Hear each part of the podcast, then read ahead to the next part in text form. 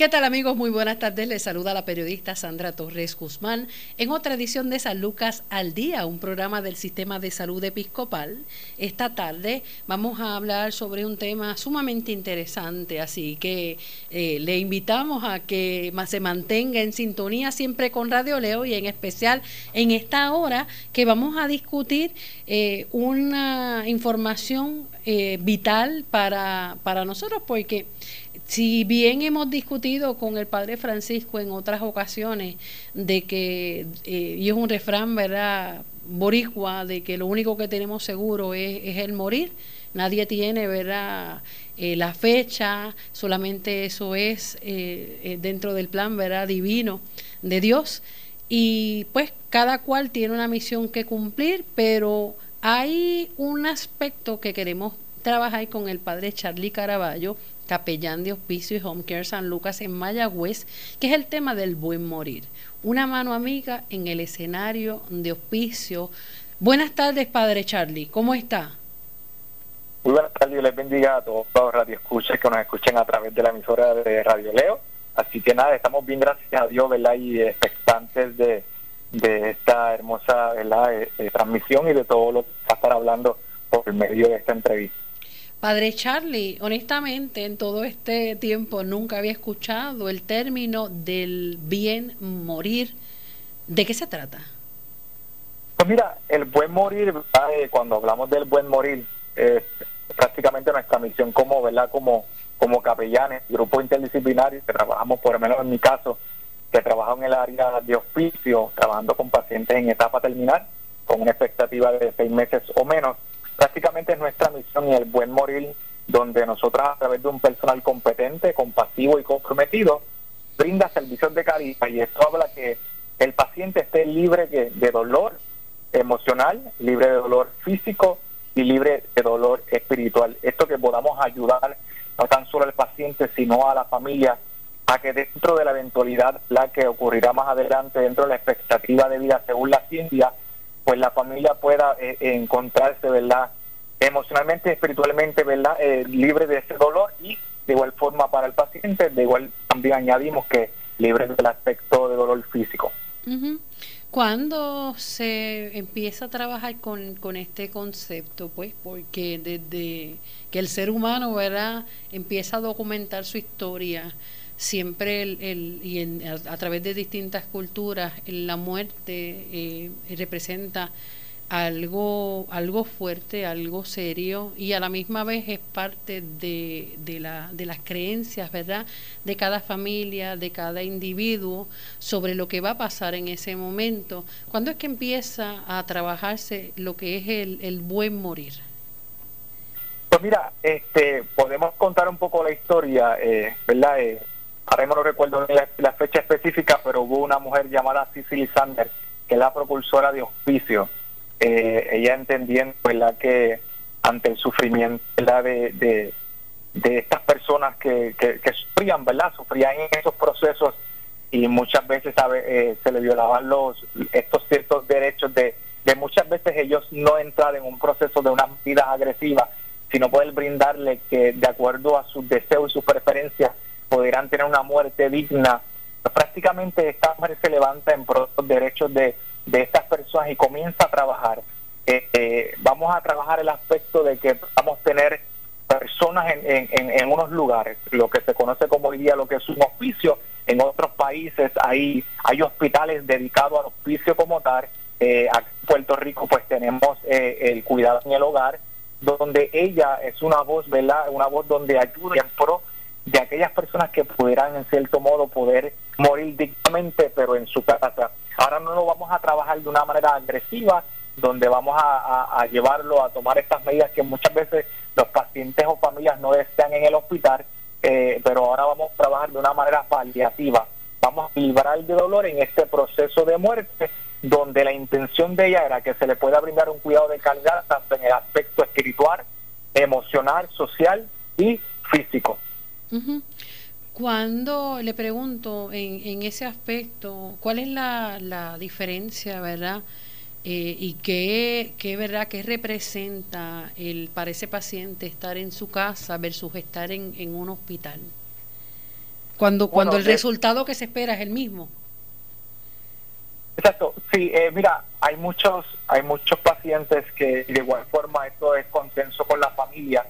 Hay, hay, hay, hay pacientes, ¿verdad? Siempre y cuando el paciente esté en un estado cuerdo donde él pueda razonar. Muchos de ellos, inclusive, no hay que llegar ni al momento donde puedan, ¿verdad? Eh, estar en un proceso donde no, no conocen a nadie desorientado, pero mucho antes ya las familias tienden a dialogar, aunque es un tema, ¿verdad? Todavía pareciera un tabú en nuestra sociedad el, tema de la muerte, pero de antemano se tocan los temas y es lo que con lo que nosotros trabajamos, de que se puedan reunir y hablar del tema de la muerte y ver cuáles son las preferencias y los deseos no meramente de las familias, sino del paciente, para que cuando llegue este evento vamos a hacer lo que mami, lo que lo que papá, lo que un familiar desea y muchos de ellos prefieren no pasar este proceso de muerte y la porque pues la agonía se extiende en un hospital eh, ¿verdad? Para muchos lo entienden así, que la agonía es mucho mayor en un hospital porque, y es la realidad, nunca el cuidado que se brinda en la casa, claro, cuando hablamos del cuidado es la calidad de vida de, la,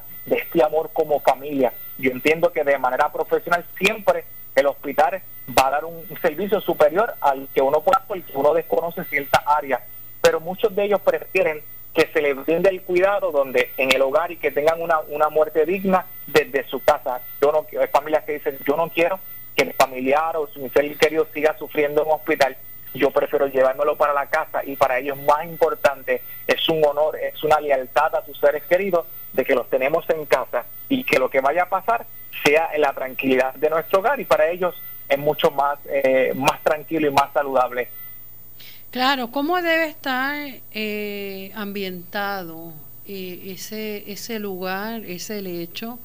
Porque es un momento, es sublime, además de que es un momento triste, pero es algo que marca no tan solo a los individuos que están, que están cuidando de ese paciente, sino que marca a la familia completa.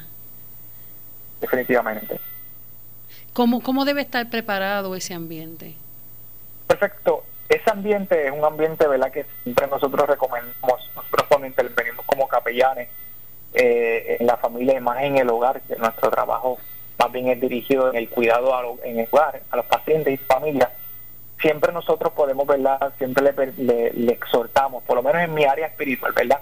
Cada disciplina trabaja su área, el social en lo social, el clínico, tanto médico como el, como el enfermero, trabaja lo clínico pero lo que respecta como capellán, como asesor espiritual, siempre es importante que le recomendamos que puedan tenerle, siempre puedan tenerle una, una, una música cánticos, una musicoterapia, donde, donde haya, haya esta música de adoración al Señor, donde pueda glorificar al Señor y que, que vaya, que vaya acorde a estos procesos difíciles que ellos están viviendo y que se pueda ambientalizar el lugar a través de la musicoterapia, a través de, de, lo que muchas veces hay ahí hay, hay diferentes afiliaciones de fe, ¿verdad?, que se presentan dentro de la familia y siempre se les recomienda que de acuerdo a sus preferencias y a, su inclinación religiosa, pues siempre hagan cositas que puedan ambientalizarse, un, un ambiente de armonía, de paz, de tranquilidad, eh, un ambiente, ¿verdad?, donde el paciente pueda sentirse tranquilo y pueda sentirse para todo aquello, tanto la aromaterapia que muchos utilizan, etcétera, pero todos estos elementos que ayuden ambientalizar el momento, no tan solo el momento, sino también el lugar y ese lecho de proceso ¿verdad? del lecho de muerte donde muchas veces los pacientes se encuentran. Cierto, el, hecho de, tener la familia presente y estar allí y, brindarle ese cuidado y esa calidad de vida, pues muy importante en ese proceso. Claro. Eh, ¿Cuál, ¿Cuál fue su primera intervención en este programa de hospicio? Vamos a, vamos a hacer un poquito de historia por qué y cómo usted llega a, ser capellán y cómo entonces eh, va envolviéndose Vera con, con este proceso que es diferente, que es distinto y a la misma vez pues sigue siendo eh, un apoyo bien importante para la familia en este momento. Sí, definitivamente. Mira, eh, yo soy un joven de 32 años. Yo me gradué de biólogo, yo soy biólogo graduado de la Universidad Americana en San Germán, eh, soy del solidario suroeste. Eh, yo me gradué de biólogo, fui atleta, deportista de la Americana y me fui por el área de la, de la ciencia con, con el fin de, poder tener una carrera doctoral. claro, en el medio del proceso el Señor me cambia los planes.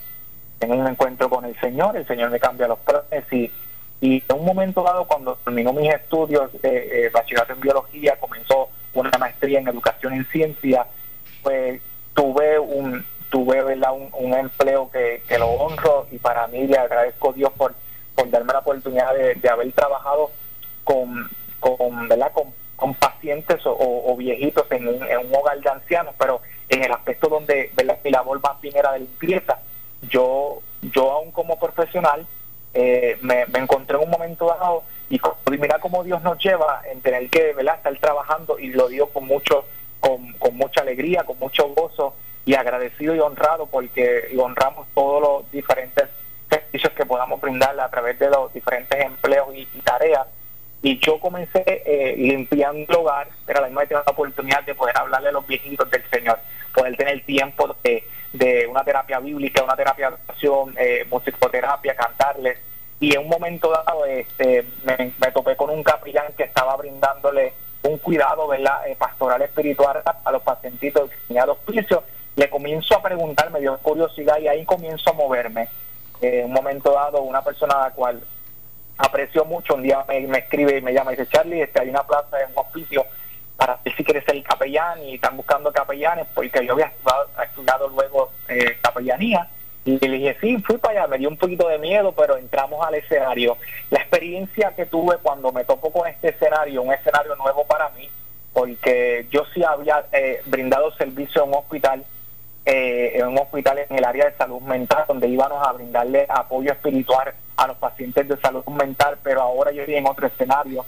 Es un escenario donde la realidad de la muerte está presente y palpable. Y cuando yo me encuentro con este escenario, para los que nos están escuchando, eso, eh, el shock fue un shock bien fuerte de primera instancia, porque me topé con la realidad. Uno siempre ha escuchado, uno siempre ha escuchado de la realidad de la muerte, uno sabe que eventualmente va a pasar, pero cuando nos chocamos con la realidad, la historia cambia. Entonces, es ahí donde yo me topo y, veo la familia, yo veo la realidad de la muerte, pero cuando yo comienzo a verlo a través de mis ojos y veo el paciente en un marcado deterioro físico, entendiendo que eventualmente iba a partir de esta tierra, yo comencé a compugirme y comencé a aclamar, comencé a orar y la intervención mía fue en lágrimas.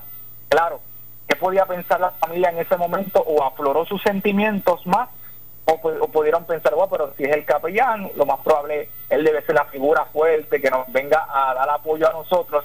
Y mira, en el estado que se encuentra, realmente no sé lo que pensó la familia, pero ahí es donde uno muestra la, la empatía de nuestros corazones y el servicio que nosotros brindamos. Claro, esa fue mi primera, mi primera experiencia en hospicio, donde cuando me topé fue un shock, un choque muy duro para mi vida como joven, aparte que soy muy emocional, pero es algo que se va trabajando eventualmente. Esta fue mi experiencia, una experiencia que fue dura, una experiencia que al principio me tomó un poco de proceso poder lidiar con ella y poder ser un poquito más fuerte, no, no apático, sino empático y sensible ante la realidad, pero me tomó un proceso de eh, eh, tener la intervención un poquito más diferente para, para hacer esa figura la cual la familia desea que seamos como soporte para ellos. ¿Cómo se prepara un capellán para esto? Pues mira, nosotros como, ¿verdad? como, como capellanes nos preparamos y, es bien importante nuestra vida espiritual, primeramente nuestra relación con Dios. Yo creo que nosotros no podemos dar de lo que nosotros no tenemos, eso es, eso es una realidad de nuestra vida. Yo puedo dar de lo que yo no tengo. Y si, y si yo funjo como un asesor espiritual, como un capellán, eh, yo creo que esperamos que la relación espiritual de un capellán, de un sacerdote, de un pastor, de un ministro, siempre eh, debe estar ¿verdad? fortalecida, eh, debe estar alineada a la palabra de Dios. Debemos tener una relación primeramente con Dios, donde el Señor nos pueda ministrar nuestras vidas, donde Dios nos también nos fortalezca, porque también nos debilitamos, también nos enriquecemos, también pasamos por procesos. Y yo necesito ir a la fuente, a la fuente más segura, a la presencia del Señor, ir a su palabra tener una vida devocional de oración, una vida de búsqueda, empaparme el que en lo que la Sagrada Escritura habla para cómo manejar estos asuntos y no tan solo eso, sino que también nosotros podamos prepararnos a nivel profesional, donde a través de, clases continuas nosotros podemos seguir reforzando eh, estos temas que nosotros manejamos y trabajamos para brindar un servicio de excelencia. ¿ven? y, y, en ese aspecto le pregunto, ¿verdad? Eh, en ese escenario, ¿cuándo es que entra el capellán? Porque pues los servicios de hospicio eh, eh, también se les brindan otras alternativas, eh, tienen además de ese cuidado espiritual, tienen también trabajador social, cuentan también con enfermera, enfermero, también cuentan con médicos, o sea, con nutricionista, o sea que es un, servicio holístico. En ese servicio, una vez se llega el caso, ¿verdad?, de, de este paciente de hospicio, ¿en qué momento entra el capellán? Mira, aquí, aquí hay un hay un protocolo que es regulado por Medicare, eso es bien, bien importante. Aquí este, ahí debe haber una un, debe haber un referido médico. Eh, sabemos que tenemos personas que son coordinadores dentro de los pisos. Esto es un grupo multidisciplinario. que tenemos los coordinadores, debe haber un referido médico. Tan pronto entra el referido médico, ya la enfermera se dirige a poder verla admitir el paciente. Luego que la enfermera eh, admita al paciente y de igual forma al médico y demás, entonces entramos en las próximas disciplinas, entre la trabajadora social, entre el capellán, y ahí es donde nosotros entramos, ¿verdad? Que eh, cuando la enfermera hace su intervención inicial en el aspecto clínico, eh, siempre le orienta a los familiares que eventualmente va a venir un capellán, va a haber una trabajadora social, y claro, cuando nosotros llegamos a la casa, es la libre, la familia tiene la libre decisión de poder decidir si desean el actor espiritual o no lo desean, ¿verdad? Porque mucho, hay, hay muchas personas o muchos profesionales que se han topado con la realidad y que hay familias que tienen su afiliación religiosa per se y, y, muchos de ellos pues, prefieren y optan por decir estamos fortalecidos con nuestra comunidad de fe y, y, pues no, no deseamos el cuidado, pero siempre dejamos las puertas abiertas hasta el día de hoy. Eh, puedo agradecer al Señor y que eh, casi nunca me ha pasado he pasado por esta experiencia de que ninguna familia de nuestros servicios al contrario, trabajamos de una manera cristocéntrica, trabajamos de una manera donde podamos una mano amiga en el escenario de hospicio y reforzar su área espiritual en el proceso. Usted está allá en, Mayagüez, ¿qué, ¿qué área, qué pueblos cubre? Pues mira, yo estoy en el área de, Mayagüez, ¿verdad? La oficina aquí en Mayagüez. Eh, los pueblos que al momento yo cubro, yo cubro eh, lo que es Rincón, yo cubro Mayagüez, eh, yo cubro, bueno, cubro la mayor parte de Mayagüez, cubrimos de igual forma, hay, algunos pueblos que estoy cubriendo por ahora que son Germán eh, y el, pueblo de San Germán, eh, y sí, por San Germán, Mayagüez y Rincón.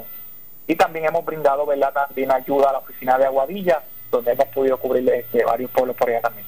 ¿Qué tipo de, de condiciones, qué tipo de diagnóstico en promedio son las personas que, que usted ha tenido que, que brindarle los servicios? Pues mira, la mayoría de las personas son, bueno, los diagnósticos varian, pero hay muchas personas con cáncer, hay, hay muchos eh, con Alzheimer también, ¿verdad? En, etapa 7, en esa, en la única forma que tú puedes admitir a un paciente en hospicio es que esté en esa etapa culminal del Alzheimer, eh, no puede ambular, no puede no puede prácticamente, ¿verdad? Pues ambular porque debe estar en ese proceso de muerte, pero acá siempre hay con condiciones respiratorias, entre otras, CAD, COPD, CHF, eh, y obviamente, pero más que todo se ven muchos casos de, de cáncer. Ok, y, en, dentro de la dentro de las situaciones, ¿son personas todas de edad avanzada o no? Pues mira, eh, qué bueno que lo, lo preguntas y, aquí tengo tengo una experiencia en medio de este proceso y es que yo llevo alrededor de casi seis años trabajando en el escenario de oficio y prácticamente a los 26 años comencé a trabajar este escenario al cual amo, al cual me, me, gusta trabajarlo. Eh, la mayoría de las personas son personas adultas, son personas de edad avanzada, eh, pero si hay casos que se han dado en, en, el hospicio San Lucas, se ha dado el caso de que han tenido eh, niños en el programa. para mi sorpresa, pues en un momento dado tuve, tuve un referido inesperado, como yo le llamo inesperado donde se me hace un referido para trabajar un caso en, de un niño con, cáncer en etapa terminal y pues cuando me topo con esta realidad fue muy duro. Yo soy profesor de capellanía en una institución teológica acá en, en Puerto Rico eh, y, el día antes yo estaba hablando de cómo manejar estos casos, cómo hablar, cómo trabajar con la familia ante la muerte de un niño, etcétera, y al otro día automáticamente ese referido de que no trabajar con un niño con, de 10 años que la ciencia lo, lo ha desahuciado y esa fue eh, ha sido mi experiencia reciente porque es reciente nunca pensé en mi vida que iba a tener que trabajar en este escenario con un niño donde la ciencia lo desahució donde sus padres son jóvenes y la expectativa de sus padres no es ver a su hijo morir, sino ver a su hijo levantarse. Hace un niño funcionar, un niño que habla, un niño que conversa, un niño que juega. Ha sido bien fuerte, pero Dios nos ha preparado para este, para este, para este casito. Así es, ¿qué edad tenía el niño? El niño tiene 10 años. Wow. Actualmente lo tenemos con nosotros, ¿verdad? Y por ley, la ley pues no podemos brindar más información, pero actualmente está presente en el programa. ¿Cómo, cómo se trabaja, verdad? Ese proceso usted nos lo ha descrito perfectamente, pero ¿cómo trabajar ese proceso en, en el sentido de que, pues, eh, eh, como usted dice, es un niño, eh, es una, una criatura que apenas está que está creciendo, que son las promesas de, de Dios también en este mundo y el ese escenario inesperado trastoca una comunidad entera porque no, no es lo usual. Y aunque es bien duro ver partir un ser querido, tenga la edad que tenga, si tenga más de 100 años, eh, nunca, nunca es fácil despedirse del ser amado. Imagínese un, un niño que apenas está comenzando a vivir. Sí, definitivamente eh, la muerte en esencia es fuerte, no importando la edad de, la persona. Eh, la muerte es la muerte y el dolor siempre está presente, claro. Eh, no todo el mundo se prepara para ella, hay quienes pueden prepararse para que estamos nosotros, para ayudar junto con un grupo disciplinario, ayudar a la familia en ese proceso. Pero cuando se trata de un niño, estamos hablando de un niño con su corta edad, tener que pasar por este proceso difícil, tener que unos padres que también tienen que vivir esta situación bien fuerte, eh, es una situación diferente, porque no es lo mismo trabajar un caso donde nuestro paciente sea una persona de 100 años y nosotros y es mucho más fácil en el sentido y no es estar por alto el proceso del dolor de la familia de la muerte. Es simplemente donde muchas veces nos sentamos con los familiares y le dicen ya yo deseo que el Señor haga su voluntad porque ya le ha regalado muchos años de vida cuando nosotros miramos la Sagrada Escritura el Salmo 90 dice aquí la edad de nuestros días son 70 años que los más robustos son 80 y luego su, su fortaleza les molesta y vuelan o sea parten y luego de pasar cierta edad es ganancia y eso son pastas de consuelo, pero cuando hablamos de un niño, un niño que realmente apenas 10 años, la familia no está bien, dice, sí, estoy tranquilo porque ya Dios le dio mucho tiempo de vida y ya quiero que, el Señor haga su voluntad sobre él. No, hay una familia y unos padres que desean que el niño pueda vivir muchos años de vida y que el niño pueda pasar de este proceso. ¿Cómo nosotros, para los que están escuchando nuestra radio audiencia, pues, cómo nosotros trabajamos con este caso de un niño? Pues bueno, yo he tenido que aprender, claro, lo, lo, tuve que estudiar para enseñar a mis estudiantes, pero ahora lo tengo que aplicar y ahí es que verdaderamente se sabe. Pues mira, yo sencillamente yo tengo que yo tengo que ser número uno, tengo que ser compatible con el niño. ¿Cómo? Yo tengo que ser un niño para poder ser compatible con un niño. Los niños con los niños se llevan, los niños con los niños se pelean y, y, al minuto se, se, se abrazan. Así que la forma en que yo soy, yo puedo ser efectivo con el niño siendo un niño yo me pongo a jugar con él. Otro día yo me puse a jugar baloncesto con él. Yo llego y yo no digo, vamos a orar, vamos a, vamos a hacer la intervención, vamos. Yo no ni le toco el tema del proceso al momento porque no es la necesidad en el momento. Yo tengo que ganarme al niño porque hay un niño que tiene 10 años, pero es un es un es un hombre un cuerpo de niño, es un niño que sabe la condición, es un niño que sabe todos los procesos que ha vivido, es un niño que se ha cuestionado por qué se encuentra así. Así que el niño sabe lo que está pasando y yo para poder permitir que él se abra porque aún ni sus psicólogos pueden trabajar con él porque él le cerró las puertas a todo el mundo. Y aún con sus padres se le hace difícil, pero al capellán siendo empático, hablando con él, charlando con él, jugando con él, si no me quiere lo dejo y pasan las intervenciones allí son más de dos horas con él. El tiempo que yo le lo que me puede tocar como como el pueblo de Israel a la tierra prometida 40 días le duró 40 años, pues a mí me toma lo que yo puedo, lo que me puede tomar 40 días en llegar a él, me toma 40 años. O sea, yo tengo, yo tengo que dar una vuelta para llegar al punto. En ese proceso charlamos, reímos, hablamos, eh, él me cuenta muchas cosas, hablamos, eh, diferentes cosas de deporte, le regalé cosas de deporte porque le gusta el deporte y entonces pues ahí luego en un momento dado el niño cuando deja de jugar sus videojuegos, él se sienta y comienza a mirarme, a prestarme atención porque cerramos con intervención porque siempre va a estar y mamá, incluimos los papás para que estén presentes, pero es allí donde yo comienzo a, preguntarle cositas eh, para ir a, él se vaya abriendo y gracias a Dios hasta el momento el niño se ha abierto, ha reconciliado su vida con el Señor, que es lo más importante, reconociendo que Jesucristo es su Señor y es su Salvador. Luego aquí en adelante, simplemente el Señor nos va a dirigir a cómo vamos a seguir trabajando con él. Amén. Wow, qué, experiencia, ¿verdad? Fuerte y a la misma vez tan hermosa. Vamos a hacer una pausa. Padre Charlie Caraballo, capellán, capellán de Hospicio y Home Care San Lucas en Ponce, en, en Mayagüez, porque en Ponce y, y, en toda la isla está la presencia de Hospicio y Home Care San Lucas. Padre Charlie Caraballo de eh, Hospicio y Home Care San Lucas en Mayagüez, hoy en San Lucas al Día, un programa del Sistema de Salud Episcopal. Continuamos en San Lucas al Día, un programa del Sistema de Salud Episcopal. Hoy dialogamos con el capellán de Hospicio y Home Care San Lucas en Mayagüez, el padre Charlie Caraballo, que aunque él está eh, adscrito a una zona definida, eh, los servicios de Hospicio y Home Care San Lucas están en los 78 municipios de Puerto Rico, incluyendo Vieques y Culebra, así que eh, usted solamente pues debe llamar y eh, orientarse para, para recibir estos servicios y otras cosas también que ellos ofrecen, que a la vez que usted llame, pues le van a dar la orientación y en breve, ¿tiene el número a la mano, Padre Charlie? Sí, le doy rapidito aquí. Vamos el numerito aquí rapidito. Sí, tenemos el, el número a la mano. Claro, es ¿cuál es el número de Oficio Home Care San Lucas? El, acá en el área más bien, ¿verdad? Pues en el área que nosotros estamos en Mayagüez, el 77 805 0625 en la oficina de Mayagüez, que pueden llamar allí y le pueden dar ¿verdad? Eh, más detalles y, y puede ¿verdad? proveerle toda la información que necesiten.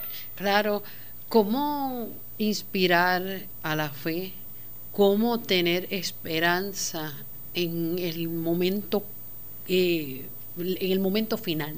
Cuando nos estamos preparando para ese momento final. Usted bien detalló, ¿verdad?, en el caso de, del niño de 10 años, en que eh, lo que se lo que se fomenta verdad es, esa esperanza el abrazar verdad las promesas de Dios aún al borde de la de la muerte aceptar su voluntad pero cómo inspirar fe en el momento más crítico de la vida de un ser humano excelente pregunta mire la palabra nos, nos enseña en la epístola de Pedro, capítulo 1, verso 3, dice que bendito el Dios y Padre nuestro Señor Jesucristo, que según su grande misericordia nos hizo renacer para una esperanza viva por la resurrección de Jesucristo de los muertos.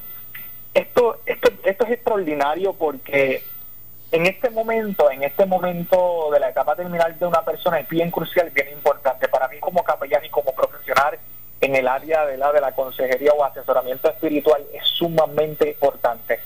El hecho de que muchas personas se encuentran en la agonía, en, el, en debacle o en el debate entre la vida y la muerte, para mí es importante, nunca violando los derechos o las preferencias religiosas de cada familia, pero de una manera cristocéntrica, donde sabemos que Cristo es el centro, siempre vamos de tratar, ¿verdad? Y trabajamos lo que es la, la fe y la esperanza en tiempos difíciles, en tiempos crisis, aún en el proceso de muerte cuando Pedro nos habla que Dios nos ha dado una esperanza viva a través de Jesucristo, a través de la resurrección. Y esto es maravilloso porque que cuando Cristo resucita está diciendo que Él venció la muerte. Y es cuando yo intervengo con la familia, le debo saber, es Cristo venció la muerte. Cristo venció la muerte y cuando Cristo vence la muerte, esto es maravilloso porque, porque nos está dejando saber que hay una esperanza. Él venció lo que a mí un día me va a tocar pasar Cristo venció la muerte, tiene autoridad sobre ella y entonces nos ha dado nos ha dado una victoria extraordinaria, la victoria de Dios en la cruz del Calvario, donde Cristo muere para llevar mis pecados, mis transiciones, mis dolores, mis enfermedades, para darme una vida eterna. Y ahí está la esperanza, que mientras muchas veces perdemos la esperanza en los procesos más puros de nuestra vida, el Señor y en su palabra nos está dejando saber que a través de Cristo Jesús nos ha dado una esperanza que no está muerta, que a veces perdemos las esperanzas ante los procesos y las situaciones, pero el Señor me dice, a pesar de que estés viviendo lo que estés viviendo, a pesar de que llegue el deceso de tu vida, ¿sabes qué? Hay una esperanza que está viva y es a través de la resurrección de Cristo. La Sagrada Escritura en hebreo nos dice que si Cristo no hubiera resucitado, humana hubiera sido nuestra fe. Nuestra fe se sostiene porque Cristo resucitó. Nuestra fe se sostiene porque hubo uno que venció la cruz del Calvario. Y si Él venció, dice la, escritura en Romanos que somos más que vencedores por medio de Cristo Jesús. Y esta es la esperanza que yo le brindo. Yo no brindo como, y lo digo con mucho amor y respeto, yo nunca brindo falsas esperanzas en medio de estos procesos porque eh, se hace la voluntad no del capellán Charlie Caraballo, se hace la voluntad de Dios que es buena, agradable y perfecta. Así que la única esperanza que yo les presento en este proceso es la esperanza en Cristo Jesús. Esa esperanza se mantiene latente, se mantiene presente, donde nos ha regalado una vida eterna y un lugar preparado para nosotros. Para luego de partir de esta tierra, la vida no se acaba, sino que continúa porque es una transición hacia la eternidad en Cristo Jesús. Amén. Así mismo es y, es algo, ¿verdad? Y solamente Dios tiene tiene el poder y tiene cada, ser humano, ¿verdad? Tiene una, una misión, un propósito de Dios en este mundo y a veces no, no es bien difícil para la mente humana y la naturaleza humana entender que para, para algunos el tiempo es más corto, para otros el tiempo es lo que nosotros llamamos eh, mayor, ¿no? A veces nos cuestionamos el por qué seres humanos que pues no, no, no, aportan nada bueno eh, a, la, a la sociedad, ¿verdad? Que lo que obran es con maldad, con mucho rencor, que no, no respetan la vida de los demás tengan ciertas condiciones ¿verdad? De, vida, expectativas de vida versus aquellos que apenas están en, plena flor de, su juventud, de su vida, personas que aportan, personas que ayudan, son solidarias y pues hay, hay de todo en la viña del Señor y hay que aprender a, aceptar la voluntad de Dios y amar a nuestros semejantes sin importar, ¿verdad? Porque para juzgar solamente está Él. Y entonces en, en este momento, en este momento de, de, lo que, de lo que se trata, ¿verdad? En que estamos entre lo que es la vida y la muerte, vienen a la mente tantas y tantas cosas, pero sobre todo ese momento tan, tan difícil, ¿verdad? De, de desprenderse cuando cada ser humano le, le, queda, aunque sea una, una pizca de esperanza, una pizca de fe de que ocurra un, un milagro que levante a ese ser querido de, de esa cama. Así es. Entonces, ¿cómo, ¿qué técnicas usted, eh, verdad, utiliza como capellán en este, en este escenario? Pues mira, nosotros más bien, ¿verdad? Trabajamos, eh, las técnicas que nosotros utilizamos mucho es la, terapia de oración, eh, utilizamos la terapia bíblica, donde compartimos eh, un, verso bíblico que vaya de acorde a las situaciones que están viviendo la familia y el paciente, versos bíblicos que traen fortaleza, que traigan una esperanza, no meramente una esperanza presente para, para que ocurra algo, algo, un milagro, por ejemplo, aunque somos creyentes de los milagros y creemos que Dios lo puede hacer, pero aquí en el escenario de hospicio es una situación donde donde eh, es un escenario donde hay que saber trabajarlo y manejarlo porque como bien dije ahorita, nosotros no brindamos falsas esperanzas, simplemente permitimos que la voluntad de Dios se haga, utilizamos la Sagrada Escritura, reflexiones, eh, utilizamos la, musicoterapia, el cántico, yo tiendo a cantar, me gusta cantar, alabar al Señor, así que nosotros cantamos y esto, esto trae un refrigerio almático a la vida de las personas, a la vida de los pacientes, eh, eh, son parte de las técnicas, utilizamos la Biblia, ¿verdad? reflexiones, lecturas bíblicas, oramos por la familia, oramos por el paciente, le cantamos, adoramos al Señor, pero también con también de igual forma con la familia utilizamos una técnica de, de, esa exploración, ¿verdad? De, poder permitirles que ventilen sus emociones. Si nosotros como capellanes, ¿verdad? Dentro de nuestra, nuestra función es poder, eh, no tan solo vamos a impartir, sino que también vamos a escuchar.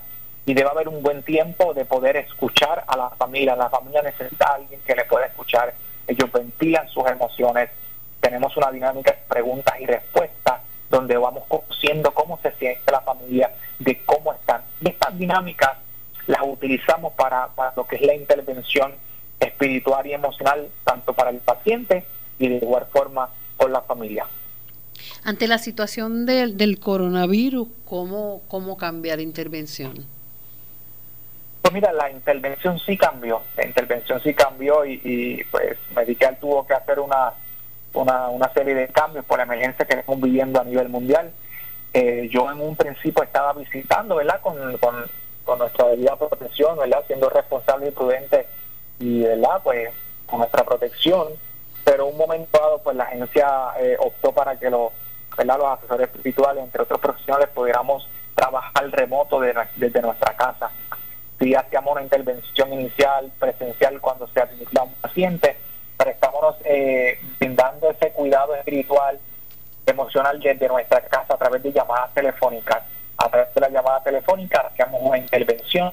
Eh, si había un tipo de crisis o una situación, pues si nosotros nos movíamos hacia el hogar. Pero esto entendiendo que hay familias que aún tienen mucho temor y no desean eh, aceptar a otras personas que no sea solamente o el médico o el enfermero. Pero pues, bueno, gracias a Dios a, estas alturas, en este tiempo de la, de la de la emergencia que estamos viviendo, pues ya yo comencé prácticamente a visitar eh, de manera puro, completa de nuestros pacientes. Claro, y entonces en, en ese mismo escenario eh, eh, cambia totalmente según la, las nuevas disposiciones legales de verdad según la orden ejecutiva de la de la gobernadora que aunque ha flexibilizado un poco también el aspecto de lo que es el funeral eh, donde se permiten hasta 10 personas en, en, una, en una funeraria como tal, dos horas antes de la cremación o, de la, o del sepelio de ese ser querido. Eso es otra de las cosas que también agobia a las familias mientras están esperando el, el momento, ¿verdad?, en que ese ser querido se despida de ellos. Definitivamente. ¿Cómo ustedes trabajan entonces ese aspecto? Porque cambia el escenario completamente ya tal vez lo que ya es verdad parte de, de nuestra de nuestras creencias parte de, de, nuestro estilo verdad como puertorriqueños que es enterrar a nuestros muertos que es tener ese ritual que también es importante eh, dentro de lo que es la fe y dentro de lo que es la aceptación de que ese ser humano ya no va, no va a estar más eh, físicamente con nosotros, que no lo vamos a, ver como lo veíamos antes, que no vamos a poder dialogar como, como era lo usual.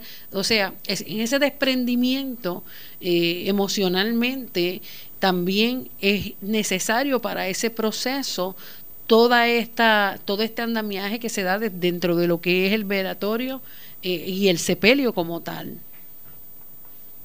Definitivamente es una muy buena pregunta. Eh, sí eh, he tenido en, dentro de este proceso de emergencia del COVID-19 eh, varias, varias, situaciones y casos con familiares que han, llegado al deceso de su vida, sus seres queridos y, han tenido que toparse con esta triste realidad. Es una triste realidad, pero a mí es una orden, ejecutiva, ¿verdad? Que hay que, pues, respetar en cierto modo.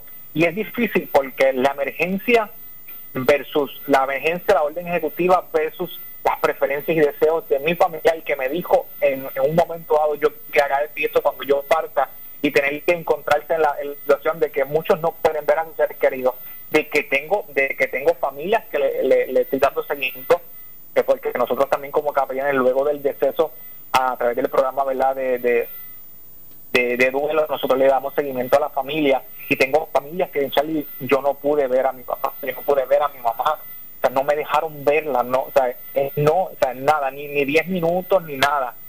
simplemente cuando estaba el, el, el, el de, de los contagios y este, este momento bastante difícil, no le permitieron en lo absoluto poder ver a su despedirse de su padre y eso es muy porque allí comienza eh, eh, esta situación emocional a aumentar, incrementarse, puede llegar la depresión y podemos manejarlo, podemos manejarlo gracias a Dios eh, entendiendo que verdad que yo siempre apelo a lo que a lo que se hizo en vida al tiempo que se le dedicó y hasta su último segundo de vida y cómo se honra también los padres y donde Dios honra que honra a sus padres.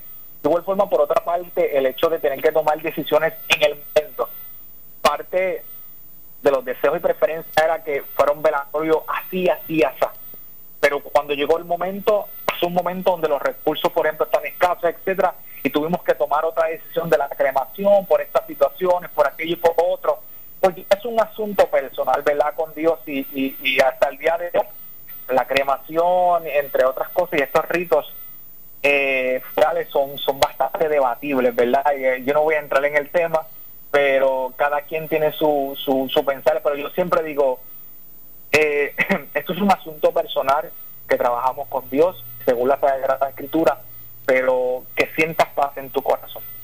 Siempre he dicho que hay algo que no puede trastocar eh, el, los altos grados de, del lugar donde te ponen, en el lugar donde en el horno donde colocan este, este cuerpo, los restos, es el alma.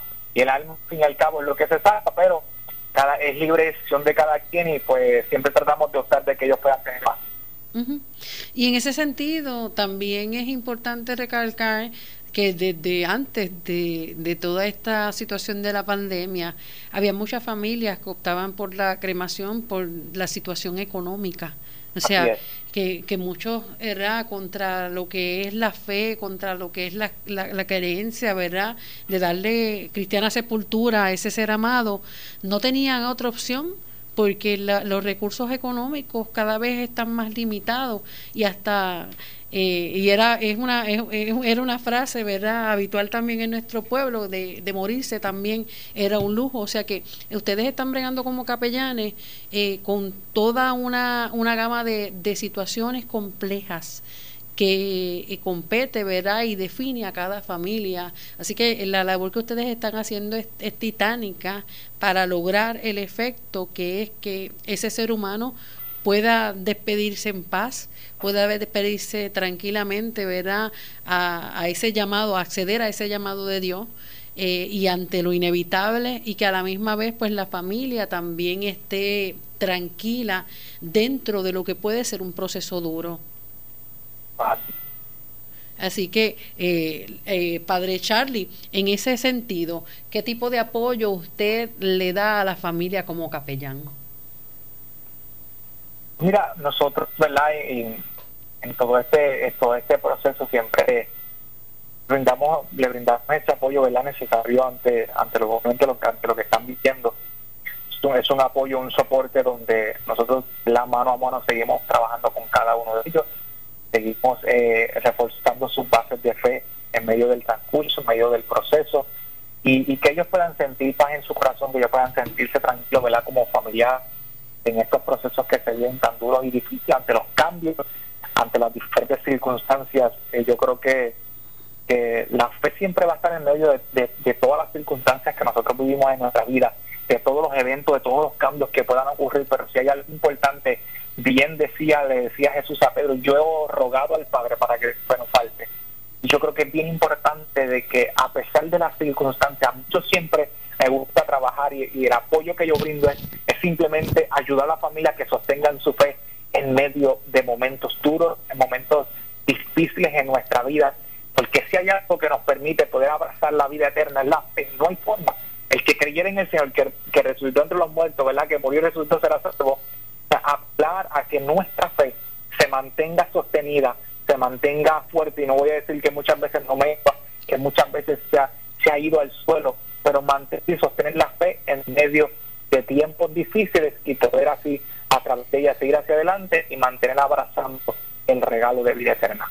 Si la persona, eh, si hay alguien que nos esté escuchando que le interese y tenga ese llamado también de hacer una labor como esta, qué características debe tener un capellán y qué características, cuál es la, disposición o el entrenamiento que debe tener una persona, un, profesional, un ser humano que haga la labor que usted hace.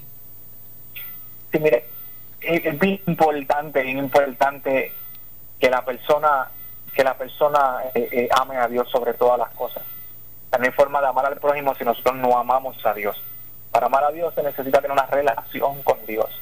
Necesitamos ¿verdad? personas que se congreguen, que tengan una comunidad de fe, que tengan un líder religioso, un pastor sacerdote, eh, ¿verdad? Eh, eh, cualquier líder religioso que donde pueda dar fe de que son personas que se congregan, que son personas fieles a Dios, porque si a si fuera por ser capellán cualquiera pudiera sacar una tener una licencia de capellán, una credencial de capellán, pero pero si hay algo que siempre se evalúa y se trabaja con un endoso pastoral, un endoso religioso donde, donde estas personas puedan congregarse, pero importante amar a Dios sobre todas las cosas, tener una relación íntima con Dios, que pueda empaparse de la palabra, que ame a las vidas, que sea apasionado por el necesitado, que, que sea empático, que sea sensible ante la necesidad y que de igual forma sea una persona lista y, lista y preparada profesionalmente en diferentes temas que le puedan ayudar a dar un, servicio de excelencia y por amor.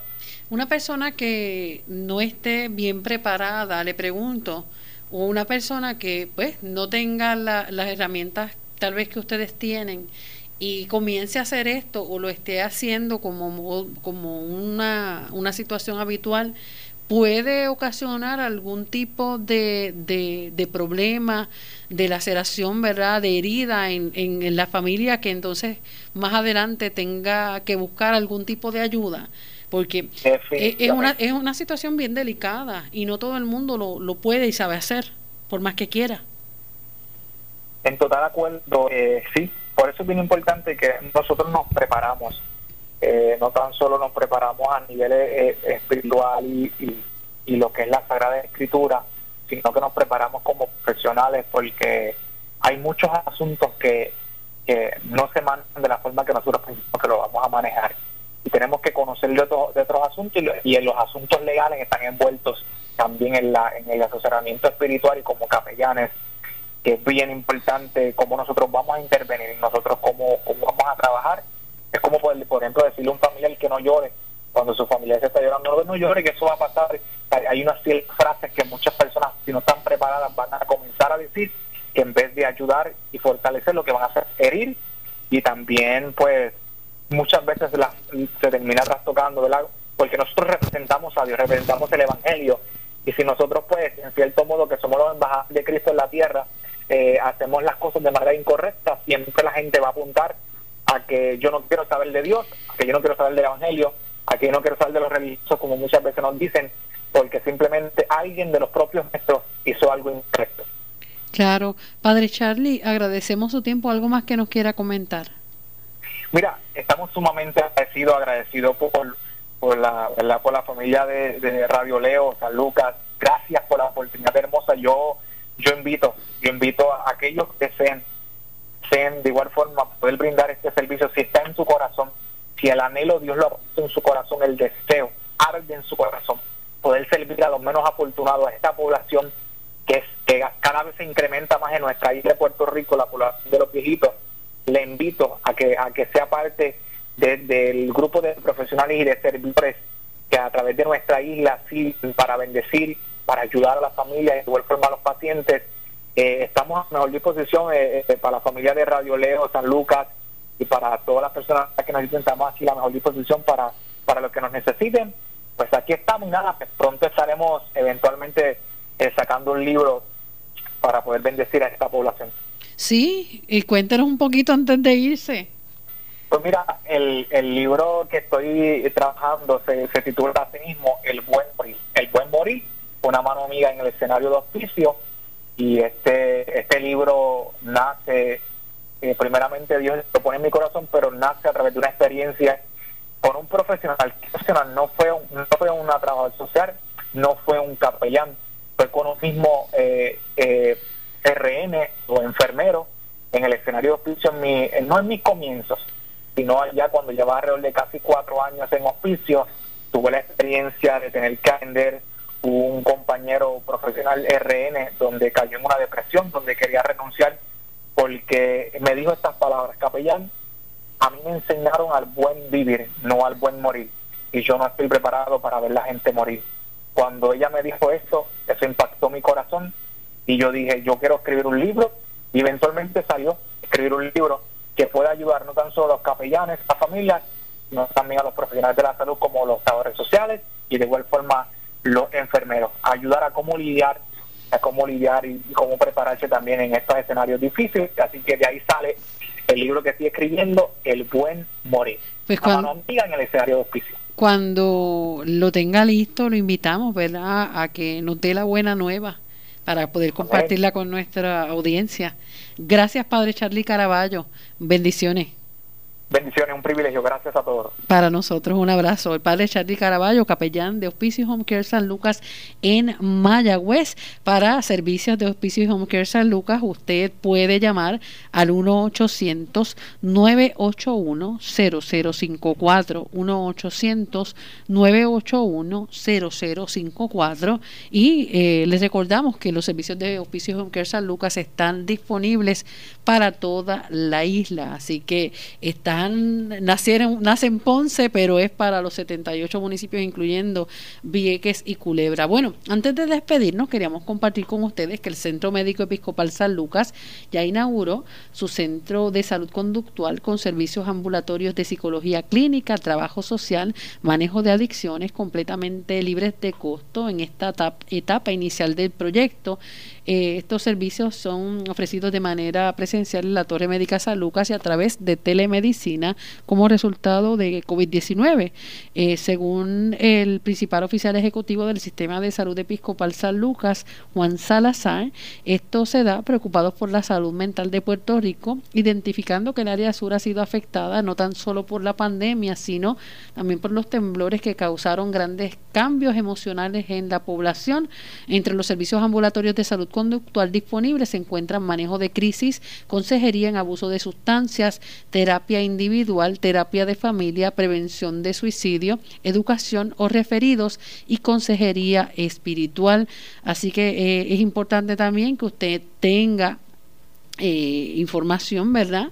Que le puede ayudar porque estos servicios están disponibles en esta etapa inicial de manera gratuita entre 9 de la mañana a 5 de la tarde y usted lo que tiene que hacer es llamar al 787-625-1430, 787-625-1430 para obtener más información, coordinar servicios o la asistencia del centro de llamadas de este centro de salud conductual del Centro Médico Episcopal San Lucas. Bueno, nos despedimos. Eh, vamos a ahora dar por concluido esta edición de San Lucas al día. Regresamos mañana, si Dios lo permite. Bendiciones.